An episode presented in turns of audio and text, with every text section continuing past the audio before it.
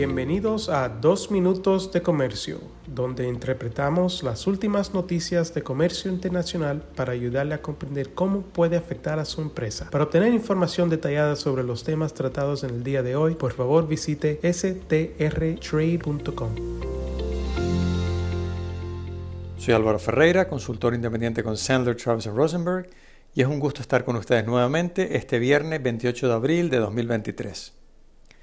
El pasado miércoles, la Oficina del Representante Comercial de los Estados Unidos, es decir, el USTR, publicó su informe especial anual bajo la sección 301 sobre la idoneidad y eficacia de la protección y los esfuerzos de cumplimiento por parte de los socios comerciales de los Estados Unidos de los requisitos de propiedad intelectual sobre todo de aquellos que atañan de especial manera a las empresas estadounidenses. USTR analizó las prácticas y acciones de más de 100 socios comerciales de los Estados Unidos durante la elaboración del informe, que se enfoca en un amplio número de cuestiones de especial importancia. Aquellos de ustedes que estén familiarizados con este informe sabrán que incluye dos listas de interés.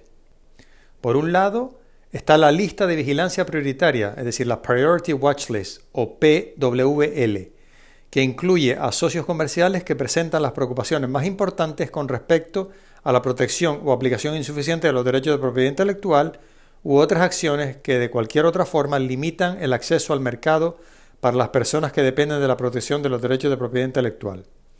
Esta lista incluye a siete países, entre ellos Argentina, Chile y Venezuela, y también están China, India, Indonesia y Rusia.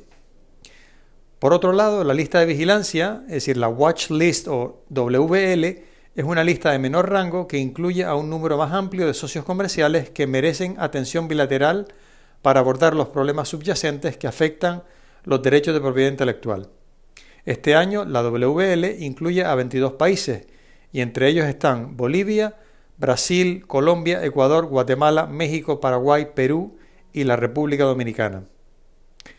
Entre otras cosas, el informe detecta deficiencias de diferente índole en el área de cumplimiento fronterizo, penal y en línea contra los productos falsificados en países latinoamericanos como Brasil, Colombia, donde supuestamente la policía aduanera no tiene autoridad para ingresar a las zonas de, inspección primaria y carece de autoridad de oficio para inspeccionar, incautar y destruir mercancías falsificadas en estas zonas, Ecuador y por último México, donde los funcionarios de aduanas supuestamente solo tienen autoridad de oficio para iniciar acciones fronterizas y no para tomar una determinación de que se deben incautar mercancías sospechosas de ser falsificadas o pirateadas. Con respecto a la piratería en línea y la piratería de transmisiones, el informe menciona problemas de diversa índole en hasta ocho países latinoamericanos y alega que Argentina, Chile, Colombia, México y la República Dominicana tuvieron una alta incidencia de piratería en línea y no adoptaron acciones de cumplimiento efectivas.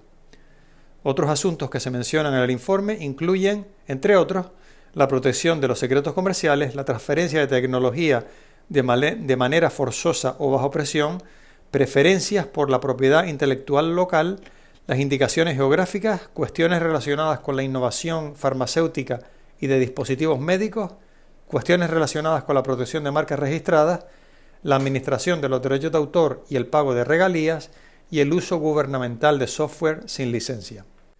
Les animo a que echen un vistazo a este informe en la página web de USTR www.ustr.gov